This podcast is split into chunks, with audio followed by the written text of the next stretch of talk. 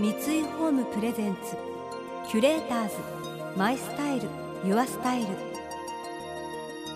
暮らし継がれる家三井ホームの提供でお送りします。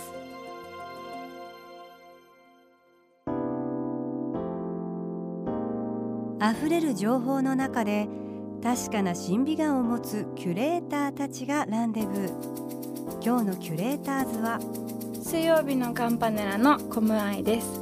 平野亮です。想像力を刺激する異なる二人のケミストリー。三井ホームプレゼンツキュレーターズ。マイスタイルユアスタイル。ナビゲーターは田中れなです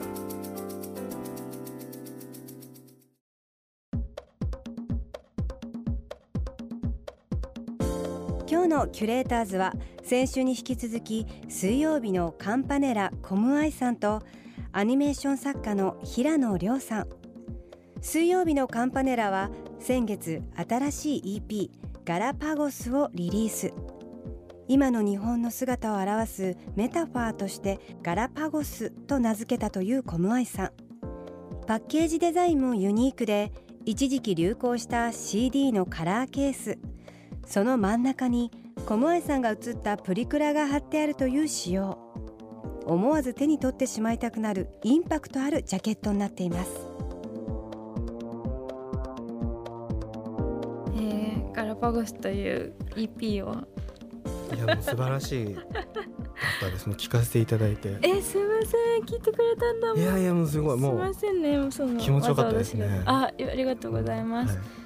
実はこれアートワーク全部みどりさんにやってもらってて。あ川野みどりさん。川野みどりさん。あそう。これ僕ファンタスティックワールド。だ新婦お互いの新婦同じ人がやってるっていう状態なんですよね僕の「ファンタスティック・ワールド」っていう漫画の単行本の装丁のデザインも川野みどりさん、ね。えそう。一緒。そう一緒。でびっくり。みどりさんとやるの初めてなんですけどもうああそれ好きみたいな感じで、はいはい。なんか意気投合してダーッと進んでなんか23回打ち合わせしたかなぐらいですもうもうすごいスムーズでしたみどりさんってすごいみどりさんの凄さをそう話すと、うんあの僕の「ファンタスティック・ワールド」っていう単行本も、まあ、分厚い本なんですけど、うん小口っていうんですかねそのこれやばいです小口に絵があって漫画全体が地球儀みたいに全部つながってるなっているほうどね。ようなデザインになってるんですけどなるほもどね。これ自体地球だったんですね。これ自体が地球になって。その面まあ、白い、中に中の入っていうすもんね地球の中のうんが舞台になってる話うん。そういうアイデアをやっぱうん。いきなり持ってきてくださったやのばいが川野みどなりさんで。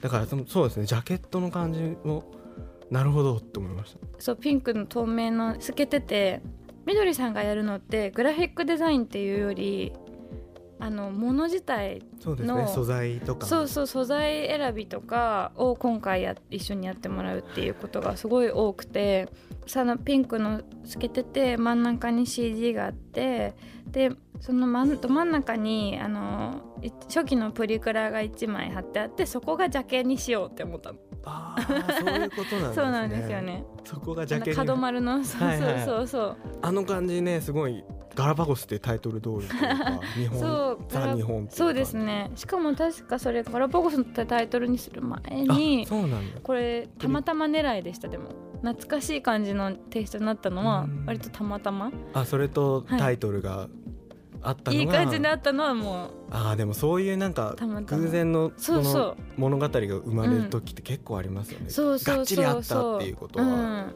タイトル決めた時っていうのはどういうふうにこのタイトルにしようってなったんですか？タイトルはそれもなんか急で「なんかガラパゴスにしようと思います」とか言って。急急だな。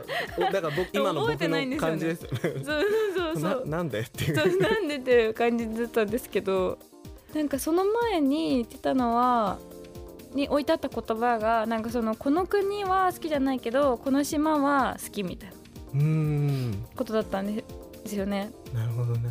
そういうことをタイトルにしたいけどなんかもっと一言ってないかなみたいな。でそれちょっとネガティブな部分も入ってるからその前の言葉はそのまんま使うのは嫌だから、うんどうしようかなと思って。で季節四季があるのとか島としていろんな文化が発達してこの文化圏としては大好きなこのエリアなんだけどその国とかシステムとか自分が好きじゃないそのムードとかなんか重力みたいなものも感じるからでどっちもガラパゴスだったら言えるなと思ってうんなるほど。ガラパゴスにしました。なんかそれがすごく腑に落ちるうん。なあ。キュレーターズ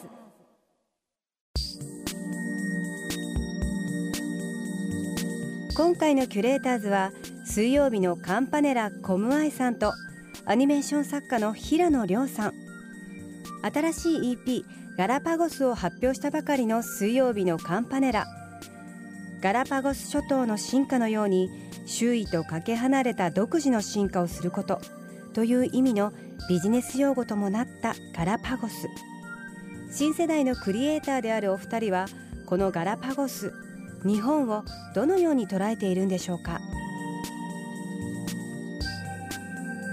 日本っぽいなと思うのはマキシマムとミニマムをこう繰り返す波が結構その度合いが両方すごいって思います。日本文日本で育った文化は、まあ、それは秋葉原でも一緒だし渋谷の街並みでも景色でもそうだし、なんかお茶？お茶の文化が、はい。お茶ってすごいミニマムじゃないですか？もうこれね。これ一つしかなくてごめんなさいみたいな。そう、ね。でもそれでもてなすっていう。茶室もすごくそうそコンパうそうクトでっていう。ちっちゃくてシンプルで、はい。何もなくてみたいな。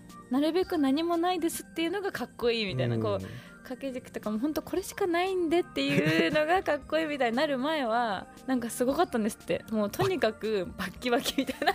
奈良の大仏さんのお寺とかはすごかったってね。そうなんです。かお茶室実際にギラあの大仏さんとかはいはい。はもうビッカビカに光ってたっていう。みたいなお金の匂いプンプンみたいなお茶会が流行ってたらしいんですよ、どんだけいい着物着てくるかとかどんだけこう遠くから輸入した茶碗使ってるかとかそういう。めちゃくちゃ派手ですね。そうマキシマムに行ってちょっとそれ疲れないみたいな。もうちょっとなんかさってなって出てきたのがたまたまハマって今ずっと続いてるみたいなんですけど。カウンターカルチャーがバッて一気に盛り上がってくれるっていうそうそうそう感覚そうなんかそれが西洋だともうちょっとバランスがいいかなと思うんですよ。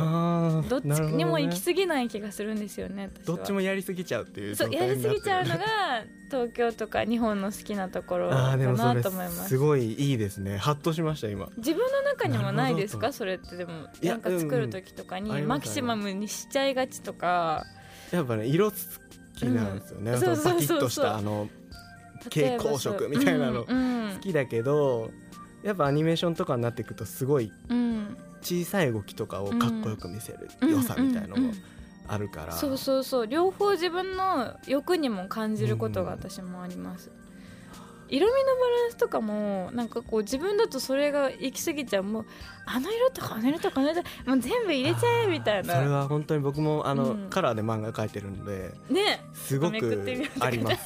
もう使えるインキ全部使っちゃえみたいな使ってますね。感じに。使ってますねこそれがねでもだんだんやっぱり分かってくる。ちょっと落ち着いたうんうん色にした方がいいのかなみたいなのは。やってるとだんだん分かってくるんですか？だんだん綺麗なトーン勉強になってくるっていうか。でもそれってなんだろう。あの特にヨーロッパとかだと街並みがすごく昔からあってうん。変わらないじゃないですか、うん統一された色,、色合いであるみたいな、日本ってもうやっぱり飛行機から見ると不思議なうん。灰色のブロックガチャガチャガチャみたいな、でもそれはそれでかっこいいっていううん。感覚もあったりとかして、確かに遠目に見るとグレーですね全部ね。結構グレーなイメージは僕は特にうん確かに。あります、だからそこに見たら。色塗ってこうみたいな感覚なんですかね、うんもしかしたら。いや本当に小学生の時からなんかとんでもないとこに生まれちゃったなって思ってて、えー、マジっすか？私が育ったの田園都市線なんですよ。うん田んぼとか畑がなかったんで憧れてその高校生とかなってから行き出したんですよ。その地方の村とかまにこうお邪魔して農作業させてもらうのが幸せみたいなちょっと嫌な感じの、えーそれはすごい 逆にね憧れだったおじいちゃんおばあちゃんがみんな誰もやってなくて畑とか。あみんな都会に住んでる人たちだったからうーん。なるほどうちの近く春日部田んぼなんですけども、うん。なんもないから田んぼしかないし。でも田んぼって情報量すごい多いじゃないです実かはねそうなんですよ。でもうもう生き物めちゃくちゃいるしまあでもそれは関係してますよね平野さん。ありますね。勝手に思うけど。やっぱり一回東京行って、うん。ちょっとまあ僕の場合高校生の時にニュージーランドにうん。留学させへてもらったんで,、ですか。そこですごいあのやっぱあロード・オブ・ザ・リングの世界。バキバキのあのファンタジー世界に行って綺麗な海とか見てめっすごい多種多様なあのうん。人種の人たちと交流して帰ってきたらうん。田んぼの米の匂いがめちゃくちゃするっていうことに気づいてうんえー、そうなんだ。あこの匂いはここしかないなっていう感覚えー、面白い。がやっぱりあってなんか匂いはすごい。米の匂いするんだ。あのすごいですよ。夏はも米臭い。う米臭い。腹減りますよ。えー、マジで？あれがなんかやっぱ体に染みついててそれを良くしてるっていうのが分かる感面じ、白い。うん、でやっぱガラパゴスって言っても、うん、そこにしかないっていうのはどこどこにでもあるっていう感覚はなんかあうんりますよね。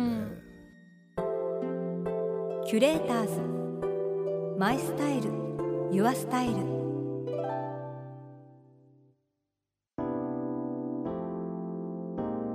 田中れながナビゲートしてきました。三井ホームプレゼンツキュレーターズ。マイスタイル。ユアスタイル。今回のキュレーターズは水曜日のカンパネラコムアイさんとアニメーション作家の平野亮さんとのお話をお届けしました、えーガラパゴス、えー私も聞いててすごい楽しくなりました。可愛らしくて。なんか懐かしい感じもするんですけどでも初めて聞いた何この世界みたいなすごい不思議な感じでちょっと癖になっていくんですよね。あの題名見ただけではなんかこういろいろ想像させられるんですけどピカソメロス。見ざる聞かざる言わざる。歌詞もなんか哲学的というかすごいどんどんまた想像力が膨らんでっていろんな世界に連れてってくれますね。来週も引き続きコムアイさんと平野亮さんをお迎えして平野さんのアニメの世界観にフォーカスしていきます。それでは素敵な週末をお過ごしください。田中れなでした。三井ホームプレゼンツキュレーターズマイスタイルユアスタイル暮らし継がれる家三井ホームの提供でお送りしました。